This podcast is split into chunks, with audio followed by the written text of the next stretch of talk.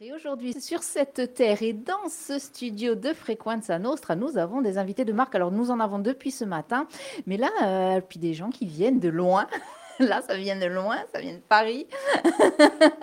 L'autre monde. Allez, j'arrête les blagues. Euh, avec nous dans ce studio sur Frequenza Nostra, plaisir d'avoir euh, Hervé Gotcho. Alors, j'ai tout écrit.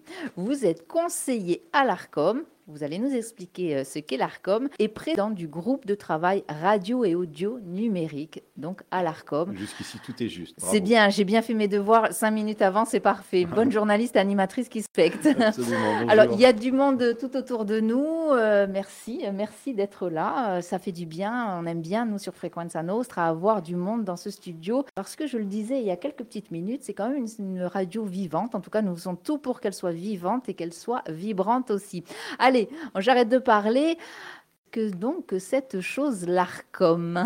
Eh bien, l'ARCOM, c'est un régulateur, c'est une autorité euh, indépendante, indépendante de l'État, euh, pour euh, garantir justement la liberté de communication et d'expression, qui est remise de par la loi hein, d'une autorité indépendante. C'est très important.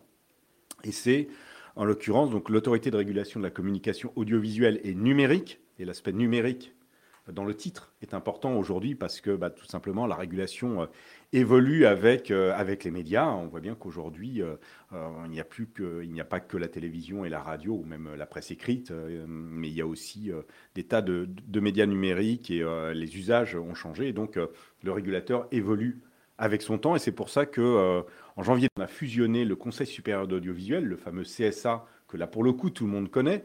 Euh, avec la Hadopi euh, qui était euh, le régulateur en charge de la lutte contre le piratage des, contenus.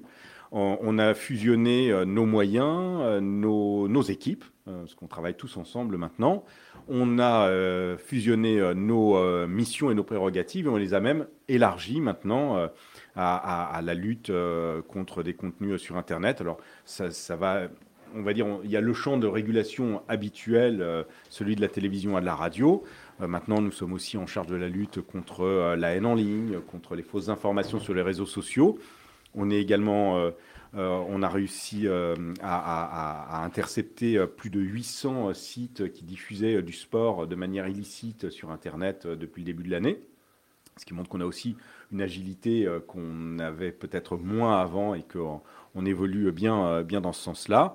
Et puis on est en charge de choses euh, très importantes, comme par exemple euh, lutter contre l'accessibilité trop facile euh, des, des, mineurs aux sites pornographiques, par exemple. Ça, c'est assez nouveau dans, dans, nos prérogatives, on y est très attaché. Donc vous n'êtes pas que le fameux gendarme, celui qui fait trembler allez, les télés, les radios, vous n'êtes pas que ça. D'abord, j'espère qu'on ne fait pas trembler les télés, les radios. En tout cas, ce n'est pas du tout le but du jeu. Le but du jeu, c'est plutôt au contraire d'être un tiers de confiance de les accompagner euh, dans toutes euh, les acceptions de leur activité euh, et un affectataire de fréquence. C'est nous qui donnons des fréquences aux radios, notamment, comme la vôtre, pour qu'elles puissent émettre et se faire entendre de leurs auditeurs. On les accompagne d'un point de vue aussi économique, réglementaire.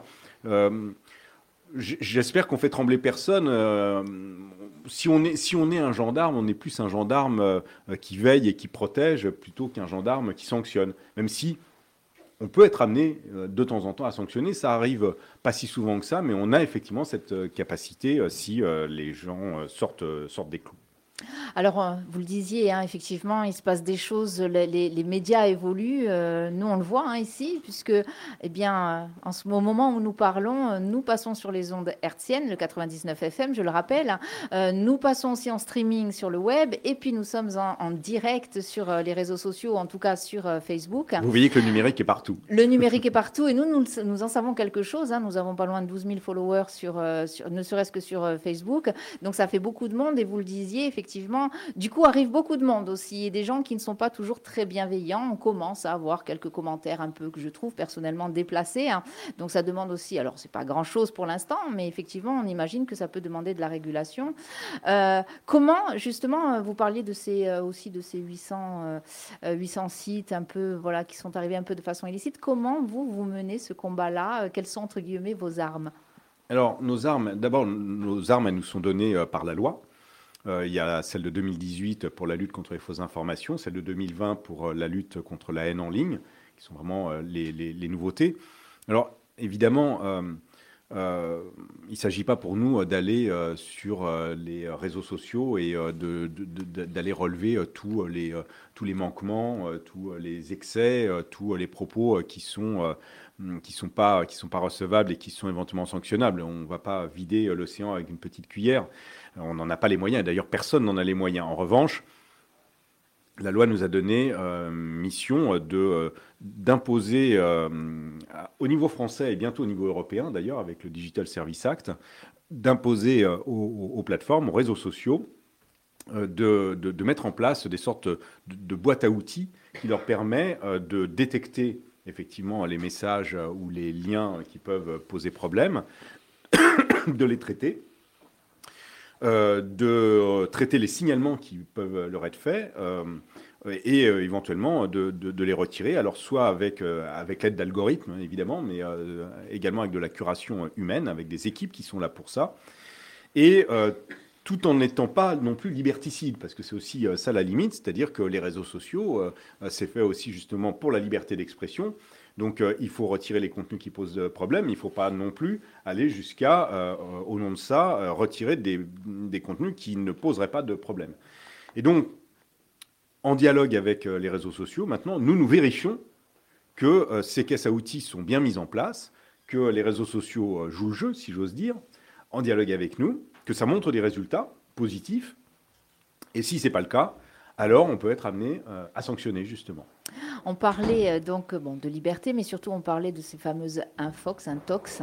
Euh, on fait beaucoup euh, d'éducation aux médias. Ici, c'est important. Nous avons le roi de l'éducation à médias. On va pas dire le roi. Allez, pas dire le roi. Qui va, se laisser se présenter. Allez. voilà, tout à fait. Donc, je m'appelle Serge Richard. Je suis directeur d'école. je suis militant associatif à, l'OCCE, l'Office central de la coopération à l'école, donc une association euh, partenaire de l'école publique pour justement développer euh, un certain nombre d'activités, dont les médias. Et je suis aussi euh, bénévole et donc chargé d'une mission auprès du CLEMI, hein, qui est l'organisme de Canopé qui propose justement l'éducation aux médias au sein des établissements scolaires. Voilà. Donc le travail est fait puisqu'il y a beaucoup d'éducation aux médias qui est fait en, milieu scolaire. Euh, tu nous fais en plus l'honneur de ta présence régulièrement et puis euh, tous les ans aussi euh, pour la semaine de la presse pour que les enfants viennent et, s'éduquent aux, médias. parce que j'aimerais qu'on insiste sur cette problématique de, cette fausse information qui arrive aussi dans les médias. Déjà, arriver aussi à faire en sorte que les enfants sachent la décrypter, la reconnaître et surtout l'éviter. Tout à fait, on se retrouve tout à fait dans, les propos de M. Gotcho, hein, c'est-à-dire à, savoir que euh, les, principaux, ou en tout cas les utilisateurs de l'ensemble des, moyens de, communication ou d'information, ce sont nos jeunes. Et, là, les enfants qui vont arriver euh, qui vont être dépositaires de portables dans peu de temps pour, les, pour, mes CM2 par exemple. Et, donc ils vont être à la fois consommateurs d'informations, mais ils vont être aussi, euh, euh, ils vont aussi en réaliser de l'information. On, on, est sur un, et si à un moment donné on n'apprend pas à ces enfants-là la manière, ce que c'est qu'une information, la notion de source, la fiabilité des sources. Euh, voilà, on, va se heurter très vite. À, voilà, on laisse des enfants avec euh, des outils numériques qui sont complètement euh, démesurés entre les mains sans qu'ils aient les clés pour pouvoir les utiliser. la lutte contre les fake news, la désinformation, le cyberharcèlement, c'est catastrophique le cyberharcèlement. Il, ça prend des proportions démesurées. Et là, on a un rôle important à, jouer sur justement la manière dont on utilise euh, l'information, la manière dont on la diffuse, la manière dont on... Et justement, euh, votre travail aussi, c'est aussi ça, hein, à l'ARCOM, de veiller aussi à la façon et à l'information qui est diffusée par les médias. Que ce soit une information, une actu, que ce soit aussi même du divertissement, hein, euh, vous avez justement, c'est ce que vous disiez, ce rôle de régulateur. Oui, tout à fait. Alors, en ce qui concerne les médias traditionnels, autant le dire, hein, on est avec souvent des professionnels ou, euh, ou des amateurs éclairés euh, dans des radios associatives, et on a rarement de problème. Le problème, il se pose bien, effectivement, beaucoup plus dans l'univers numérique, notamment sur les, sur les réseaux sociaux où euh, le, meilleur côtoie euh, le pire. Euh, moi qui suis un ancien journaliste, j'ai vécu cette période qui finalement était assez simple, ou qui n'était pas forcément la meilleure non plus, hein, où finalement c'était assez facile d'être journaliste. On avait collecté de l'information, on on la, diffusait, on la distribuait, on était seul, entre guillemets, sur ce créneau. Sauf qu'aujourd'hui, euh, la vraie information euh, faite par des professionnels diffusée par des professionnels, elle est noyée dans un magma euh, où là, on, a, des choses parfois qui ne vont, pas, qui vont pas du tout. Et la fausse information, elle a toujours existé. Toujours, hein, on se souvient de la rumeur d'Orléans. Le problème, c'est qu'aujourd'hui, la fausse information, elle a une viralité avec les réseaux sociaux qui fait qu'en un clic, avec euh, un smartphone, avec un petit appareil qui tient dans la poche, on peut toucher des millions de gens. Et il est là, en fait, le vrai problème. Et en ce qui concerne euh, les jeunes, parce que c'est l'éducation aux médias, finalement, ça, concerne tout le monde d'une certaine manière, surtout dans l'appréhension qu'on peut en avoir sur, le numérique et sur les réseaux sociaux. Mais en réalité, ça va concerner surtout les jeunes, pour toutes les raisons que vous venez d'évoquer, mais aussi parce qu'en amont de tout ça, ces jeunes, demain, ce sera, des citoyens. Ce sont des gens qui voteront, qui s'impliqueront dans la vie de la cité, dans la politique. Et, euh, ces gens-là, s'ils n'ont pas la capacité à s'informer pour se faire une opinion, et c'est toute la question du pluralisme qui est notamment dans les prérogatives de l'ARCOM, alors euh, c'est la démocratie, sans utiliser des mots euh, trop, trop, trop emphatiques, c'est la démocratie qui, qui, peut être remise en cause parce qu'on aura des citoyens qui ne sauront pas s'informer et qui n'auront pas les, clés pour pouvoir prendre les bonnes décisions pour, pour soutenir la société au moment, au moment où c'est nécessaire. Et je pense que quand on parle de l'éducation aux médias, il faut jamais perdre ce fil-là, c'est-à-dire que on n'est pas juste euh, à, apprendre à des gamins euh, à, naviguer sur les réseaux sociaux et à s'intéresser aux bonnes informations et, pas aux mauvaises. On est en train de former vraiment la, la future génération de citoyens de demain. Et les citoyens de demain auront sûrement aussi beaucoup de choses à raconter parce que le monde bouge, il bouge beaucoup. Encore une fois, alors pardon, j'insiste là-dessus, mais euh, hier, pas plus tard qu'hier, euh, j'assistais à une conférence sur, euh, le surarmement et quelqu'un a opposé les médias aux réseaux sociaux en disant qu'en gros, les réseaux sociaux faisaient le travail des médias. Alors, je ne suis pas intervenue, mais j'avais envie de dire attention, attenti, attenti, attention à ce que vous dites, parce que justement, sur les réseaux sociaux, on peut trouver tout et n'importe quoi. Mais d'un autre côté, il y a effectivement des médias qui sont euh, très orientés, euh, des médias qui sont euh, manipulateurs, qui appartiennent, là on parlait de surarmement, donc à des grosses machines, à des gros lobbies aussi. Comment on arrive, quand on est simple consommateur d'informations, comment on arrive à décrypter ça et comment justement l'ARCOM peut nous aider vraiment à décrypter ça? Ben, Je pense que enfin, c'est ce sociologue Dominique Cardon, un sociologue des médias, euh, qui dit que finalement le meilleur moyen de lutter contre les fausses informations, c'est de pousser les vraies. Et je pense que c'est assez juste en fait comme vision des choses. Peut-être que l'éducation euh, aux médias commence par euh, la vigilance à se tourner principalement vers des médias dont, on connaît la fiabilité, qui sont des médias qui ont entre guillemets pignon sur rue, euh, qui sont euh, des télés, euh, des radios, la presse écrite, qui, qui sont faites, fabriquées par des journalistes qui ont fait des écoles de journalisme, qui ont une carte de presse, qui obéissent à des règles de déontologie et d'éthique. Et peut-être que tout simplement, se prémunir des fausses informations, ça commence par là. Ça, n'empêche pas la curiosité. on, est tous plus ou moins sur les réseaux sociaux. Voilà, il y a, même parfois un, goût un peu transgressif qui n'est pas totalement désagréable. Mais il faut juste le prendre pour ce que c'est. Voilà, et sans lui donner l'importance que ça a. Après, euh, c'est comme, c'est comme aller euh, dans un grand restaurant ou aller au fast-food. Rien n'interdit d'aller au fast-food. C'est très bien. Ça peut être très agréable d'aller au fast-food, mais il faut juste savoir que c'est un fast-food, que c'est pas euh, forcément la grande cuisine. Voilà. Et toi, Serge, c'est un sacré du coup challenge. Hein bah oui, tout, à fait. Là, on parle de, effectivement de, fiabilité de l'information et tout le travail là que j'ai entamé depuis le début de l'année avec euh, deux classes, on tourne autour de ça. C'est-à-dire que par rapport à des informations, quelles sources on a Est-ce que ces sources sont fiables ou pas? C'est tout l'esprit critique. Euh, c'est euh, de, prendre à la fois d'aller piocher et de se dire, ben ça, je vais, ça, je peux faire confiance.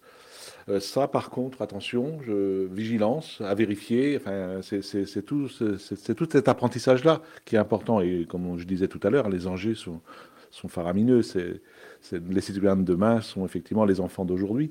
Et on a un rôle important, nous, euh, à l'école, et puis le, travail qu'on fait avec, les radios, et euh, voilà, ça donne aussi du sens à, tout ce travail.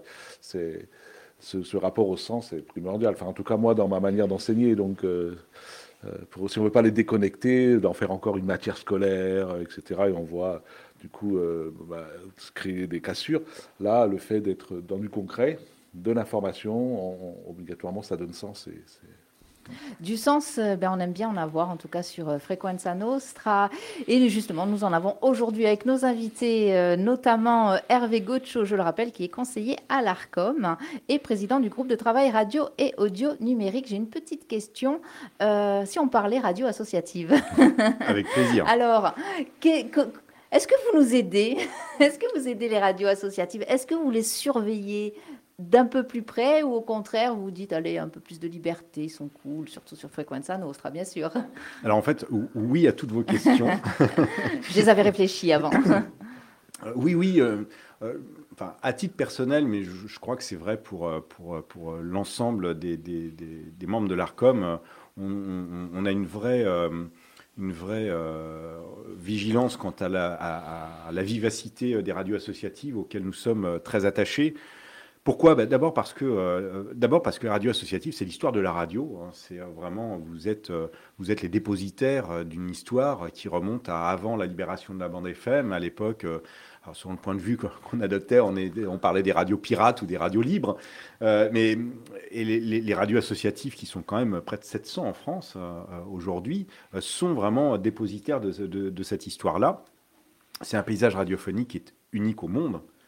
Euh, et, le, mode de financement des radios associatives, où ce sont, euh, c'est l'argent de l'État, c'est l'argent des citoyens, euh, qui montre combien la société souhaite avoir ces radios-là dans son, dans son environnement médiatique. c'est unique au monde également avec le fonds de soutien à l'expression radiophonique, avec les subventions des, des, des, des pouvoirs publics, des, des, élus locaux. Et pour moi, les radios associatives, c'est euh, très important parce que c'est un espace de liberté. Euh, c'est souvent fait par des bénévoles qui, euh, comme leur nom l'indique, ne sont pas des professionnels. Euh, ce qui donne aussi euh, une, autre tonalité à la radio, euh, peut-être moins formatée. J'ai rien contre les radios formatées, c'est super. Enfin, je veux dire, on a, on a des radios professionnelles qui sont formidables. Mais ça a quelque chose, c'est une espèce d'espace de liberté aussi qu'on peut s'offrir avec des radios associatives, peut-être un petit peu moins avec des radios commerciales qui obéissent à d'autres règles. donc je trouve que tout ça, c'est à préserver. Et puis, euh, euh, je crois qu'on ne le dit pas suffisamment, euh, suffisamment, mais les radios associatives, parfois, sont dans, des zones géographiques où il leur arrive d'être toutes seules. Alors là, on est à Ajaccio, donc c'est n'est pas le cas.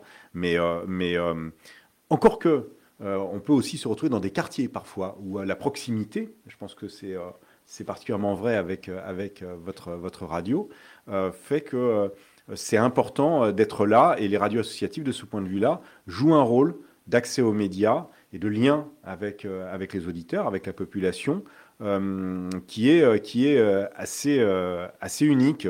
Je, racontais que j'avais visité une radio associative en Lorraine où ils appréciaient le fait qu'il y avait des auditeurs qui venaient régulièrement frapper à la porte pour boire le café avec les animateurs. Et personne ne fait ça pour des grandes radios. Moi, j'irais bien euh, boire un café avec Yves Calvi sur RTL, mais ce serait un petit peu euh, bizarre quand même. Donc, euh, enfin, je pense pour lui surtout d'ailleurs. alors que les radios associatives, c'est possible. Là, vous, vos, studios sont implantés dans un centre commercial, au sein d'un quartier, près d'une école. Et donc, on voit bien que vous êtes vraiment dans la cité. Et, ça, c'est vraiment la mission de la radio associative. Donc on est très vigilant à la bonne santé des radios associatives pour toutes ces raisons-là et euh, à faire en sorte. Alors, on les surveille, oui, bien sûr, on les surveille comme, euh, comme toutes les radios, parce que euh, vous êtes, on, on, remet entre vos mains des fréquences, et ces fréquences, elles sont gratuites, mais elles vous obligent. vous avez des relations conventionnelles avec le régulateur, mais c'est pour la bonne cause. Hein. C'est pour des questions de déontologie, de diversité, d'équilibre de, homme-femme à l'antenne, de représentation de la société française, de pluralisme. Donc, ce sont des engagements conventionnels qui sont plutôt euh, euh, très positif et nous, on est ravis de surveiller que vous les respectez bien pour ça. Dominique Chabrine, qui est à la réalisation technique de cette émission, a une question pour vous. Alors, pas vraiment une question, mais qui fait écho un peu. Euh, alors, j'ai justement. Qui fait, qui fait écho un peu à ce que dit donc Hervé Godechaux, c'est que effectivement nous les radios associatives on essaye d'avoir un dynamisme, mais aussi on, essaye d'avoir un dynamisme entre nous Et donc on a un commentaire hein, d'une radio, d'une personne qui notamment nous aide, parce qu'il a fallu nous aider dans tout ce qui était dossier, il a fallu qu'on prenne le pli d'un certain nombre de choses et qui est également notre formatrice et qui met un, commentaire donc sur Facebook. Euh, bon, merci à Frequenzanos pour permettre de bien saisir la mission de cette autorité publique indépendante qu'est l'ARCOM. Merci de l'avoir noté. un grand merci euh, à Sabine et à Serge pour la qualité du débat et merci aussi à Hervé Godechaux pour la, la, qualité et la clarté de son propos. Eh bien, un merci grand merci à Aline, Aline qu'on aime beaucoup et Aline, euh, Petit coucou. Quand tu veux, tu viens, Aline. Alors, Aline, hein, qui est formatrice euh, au, sein, qui, au sein des radios et qui a beaucoup ouvré, notamment euh, à Radio Gris ouverte. Voilà. Bon, il y aurait beaucoup de choses encore à dire sur euh, l'Arcom. Alors peut-être que vous avez quelque chose à ajouter, mais je sais que vous avez un avion. Vous m'avez dit un avion, et je voudrais, ah bon, parce que je voudrais pas que vous le loupiez à cause de nous. vous savez, si, si, vous me gardez ici à l'antenne, je suis capable de rester très très longtemps comme ça. J'aime beaucoup être dans un studio de radio. Donc euh. sachez qu'on a un canapé. Là, alors il fait pas canapé lit, mais bon, on pourra vous amener. Il y a des croissants. allez, nous on le fait. On n'a pas peur hein, de la brasserie Le Coin du Ring hein, le matin, les petits croissants et à midi de très bonnes omelettes. non, euh, peut-être juste euh, deux conclusions. D'abord, euh, revenir juste un instant sur l'éducation aux médias et pour rappeler que l'ARCOM est également très impliqué aux côtés des médias. D'abord, c'est dans la loi, en fait, on ne le sait pas, mais les, médias traditionnels ont des obligations de s'impliquer dans l'éducation aux médias et c'est un sujet qui est extrêmement, extrêmement important, que ce soit les, les télés, les radios ou même les plateformes numériques maintenant, c'est plus récent, mais c'est le cas. Euh, et on est à leur côté pour ça. Les relations conventionnelles dont on parlait euh, justement, elles servent à ça aussi. C'est-à-dire qu'il y a écrit dans les conventions euh, qu'il y a une obligation de s'impliquer dans l'éducation aux médias, et c'est très bien. Nous, on est, est également impliqué de manière très directe. Alors, on est euh, en contact avec euh, l'éducation nationale, avec le réseau Canopé, avec le Clémy dont vous parliez euh, tout à l'heure. On a développé des, on développe des, kits pédagogiques. Je sais que vous y participez beaucoup justement et qui sont destinés justement à, accompagner les enseignants sur des sujets qu'ils ne connaissent pas forcément, enfin sur la manière avec laquelle justement on va pouvoir aborder des sujets comme bah, l'égalité homme-femme dans les médias, la représentation de la société française, de la liberté d'expression. Et puis, ben, on intervient aussi euh, nous-mêmes dans les classes. Moi, j'interviens très, très régulièrement euh, pour aller faire des conférences, justement, plus des débats d'ailleurs que des conférences sur, euh, sur la liberté d'expression, la liberté de communication. C'est des sujets qui sont, qui sont particulièrement importants. Et puis, je terminerai juste sur ce sujet, sur la participation à, l'opération Une web radio un par un, qui a été poussée par le ministère de l'Éducation nationale, qui incite les, les écoles à créer des web radios. C'est très intéressant. Euh, je trouve que ça initie très bien euh, justement euh, les, jeunes à la radio. Ça peut même leur donner envie d'en faire après. Si on crée des vocations, c'est encore mieux.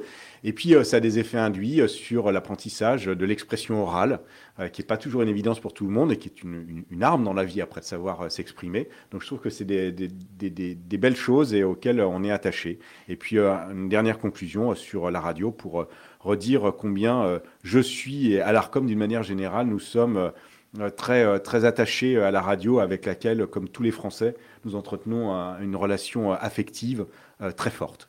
La radio est toujours là, elle sera là longtemps. Juste, je voulais rebondir sur ce que vous disiez par rapport à, la web radio dans les écoles, dans les collèges, etc. Nous avons justement un partenariat avec, avec la FALEP, que je salue au passage, et le collège, un collège qui est à Vico plus que euh, de donner la parole simplement, etc. Une web radio, ou en tout cas les ateliers radio que nous avons montés euh, en collaboration donc avec la FALEP et ce collège, euh, permettent aux jeunes qui sont issus du monde rural de s'ouvrir un peu plus sur l'extérieur. Voilà, c'est pas toujours évident, donc je voulais souligner qu'il y a aussi ce rôle-là que nous jouons, en tout cas sur Frequenza Nostre, et je pense que sur, sur le continent, ça doit être pareil dans les autres radios. Avant, avant de vous libérer, moi j'ai une petite question technique peut-être que vous allez pouvoir euh, éclairer les auditeurs et, alors bon, nous éclairer nous, mais surtout les auditeurs. Elle est, elle est technique. C'est mon papa qui tous les matins me dit pourquoi, quand je mets Frequenza Nostre, je l'entends moins bien que quand je mets les autres radios qui viennent du continent? Voilà ce qu'on me dit. Alors je crois qu'il y a une histoire de euh, voilà, c'est par rapport à une fréquence, un nombre de décibels qu'on ne peut pas dépasser. Alors c'est juste pour que les auditeurs qui se font la réflexion comprennent que, eh bien, nous n'y sommes pour rien. Non, alors d'abord, on aurait envie de crier beaucoup plus fort. Vous n'y êtes pour rien, mais alors ça sert à, ça sert à rien de crier plus fort dans le micro. Votre papa ne nous entendra pas mieux. Euh, c'est pas une question de décibels, c'est plus une question de, de, de, puissance et de portée des émetteurs, ce qui n'est pas forcément la même chose. Après, je suis pas un technicien non plus, donc je vais pas m'avancer beaucoup plus. Mais le fait est que, effectivement, enfin, selon là où est votre papa, il est possible qu'il soit dans un endroit où il va mieux recevoir des antennes nationales que, euh, bah, que, votre, votre radio. Et, euh, et ça, ça appartient à l'ARCOM de réguler ça ou pas du tout? Alors oui, entre autres, euh, entre autres effectivement, l'ARCOM est affectataire de fréquences, donc on, est, est dépositaire de la bonne gestion du spectre, donc de la ressource radioélectrique. On n'est pas les seuls d'ailleurs à ça. On travaille avec l'Agence nationale des fréquences. C'est-à-dire que nous, on décide de à qui on va attribuer les fréquences. Et puis après, on a des ingénieurs à l'ARCOM qui travaillent aussi sur euh, euh, pour vérifier qu'effectivement les choses se, se passent euh, dans, dans, dans, des bonnes conditions. Et puis après, il y a un moment aussi où c'est l'Agence nationale des fréquences qui, qui, prend le relais pour, pour ces sujets-là. Eh bien, merci. Merci, à vous. Hervé Gocho d'être venu nous présenter l'ARCOM et la, surtout présenter auprès de nos auditeurs et auditrices, auprès de nos followers que nous saluons bien bas et à tous les habitants du quartier des Salines principalement. Merci Serge Kirichard d'être venu euh, porter la parole justement euh, de ces enfants qui apprennent euh, à se servir des médias. Vous étiez sur Frequenza Nostra, vous l'êtes, vous l'êtes toujours, vous allez le rester, hein, parce qu'il y a des choses, ça va se passer encore aujourd'hui. cet après-midi, alors il y a des rendez-vous qui se sont annulés, c'est le principe aussi d'une radio associative qui ont juste été repoussés. Quoi qu'il en soit, on vous laisse en musique et puis on vous dit à